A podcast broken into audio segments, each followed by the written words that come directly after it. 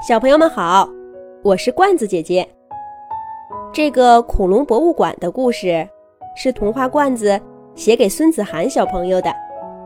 罐子姐姐祝孙子涵小朋友有着像小恐龙一样强壮的身体。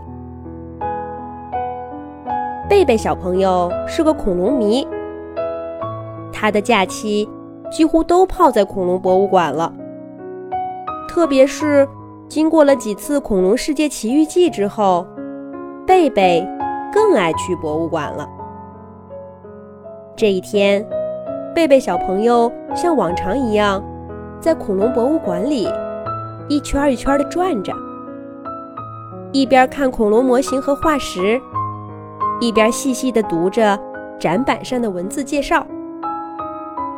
一个像碗一样的恐龙巢穴引起了贝贝的注意。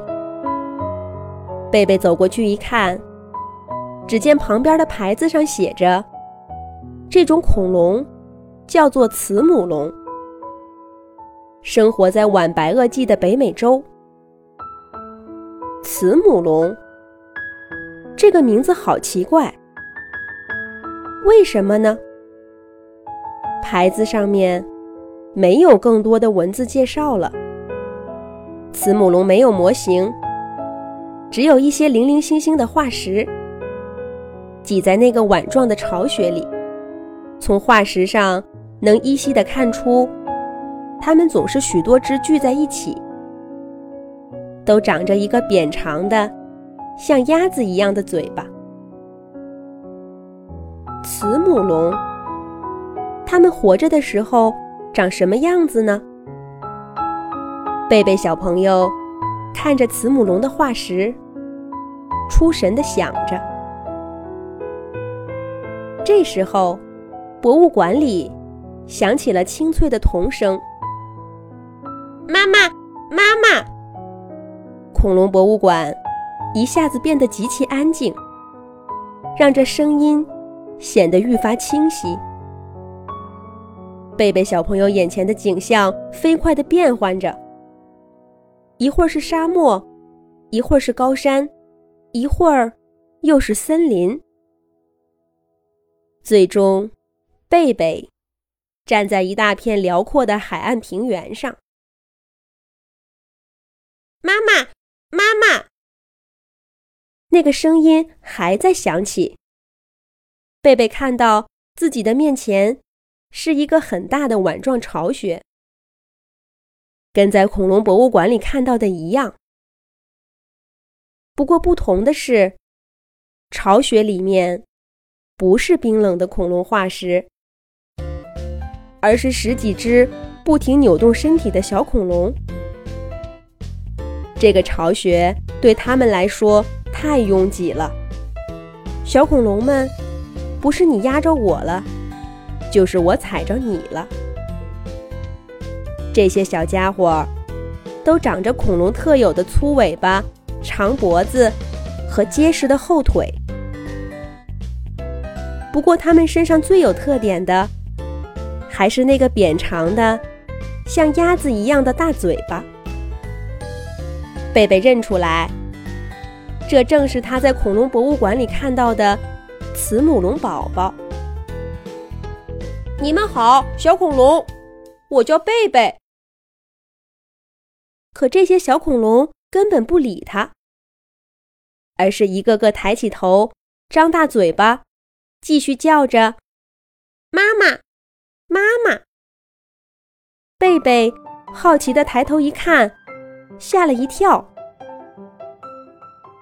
一只足足有三四个自己这么高的大慈母龙，正低着头，好奇的看着自己。像小柱子一样的后腿，牢牢地踩在地上。略短的前爪，轻轻地垂着。几只小恐龙从巢穴里爬出来，抓着它的爪爪，叫妈妈。慈母龙妈妈虽然个头大，可是眼神十分温柔。贝贝壮着胆子说：“您好。”我叫贝贝，是从恐龙博物馆来的，很高兴认识你们。”慈母龙妈妈开口回答说：“你好啊，贝贝小朋友。我还是第一次见到从人类世界来的小朋友。欢迎你来到恐龙世界。”听恐龙妈妈这么说，贝贝一下子就不再害怕了。他看着巢穴里的小恐龙，好奇地问道。慈母龙妈妈，他们都是你的孩子吗？真没想到你们恐龙也会照顾自己的宝宝。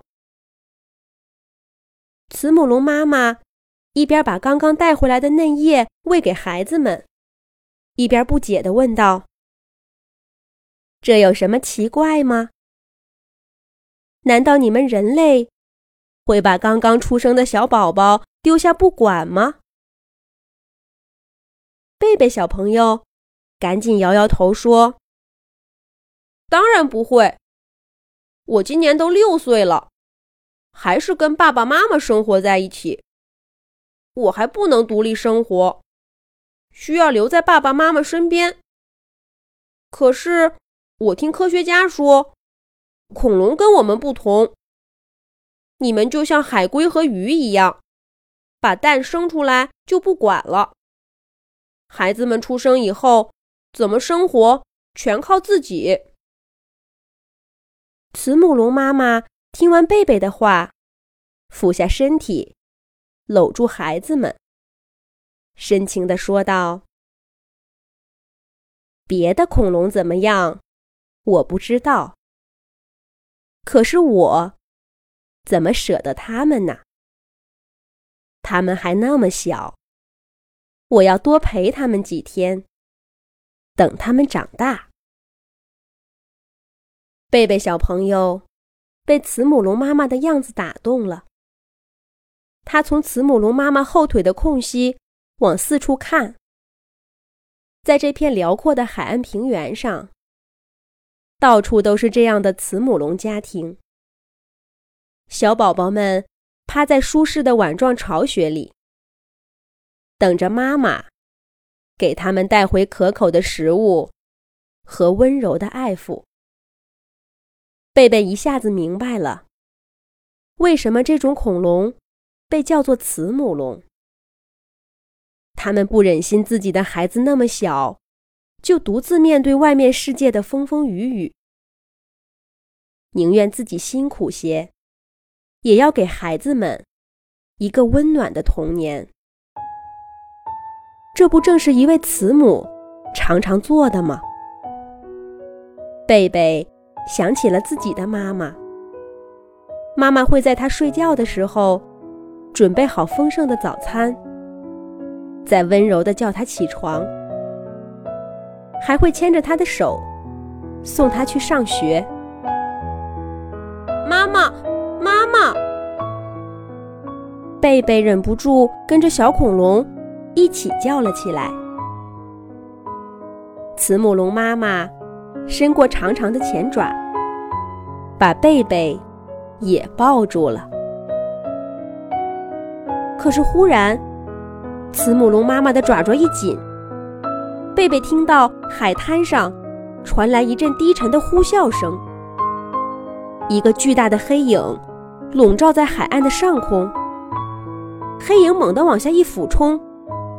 朝慈母龙妈妈扑过来，慈母龙妈妈松开搂着贝贝的爪爪，急促地说道：“帮我照看一下孩子，拜托了。”然后，慈母龙妈妈甩开后腿，朝着黑影跑了过去。海岸平原上一片骚动，所有的慈母龙家庭都不再平静。贝贝紧紧地搂住慈母龙宝宝，呼啸而过的海风吹得他睁不开眼睛。过了不知道多久，贝贝的周围渐渐安静下来。他睁开眼睛一看，海岸平原不见了。他又回到了恐龙博物馆的玻璃橱窗外。刚刚认识的那些恐龙宝宝，逃过那场灾难了吗？还是他们穿过几千万年的时空，变成了这些化石？贝贝不知道。他现在只想回到家里，抱住妈妈，告诉她：“妈妈，我爱你。”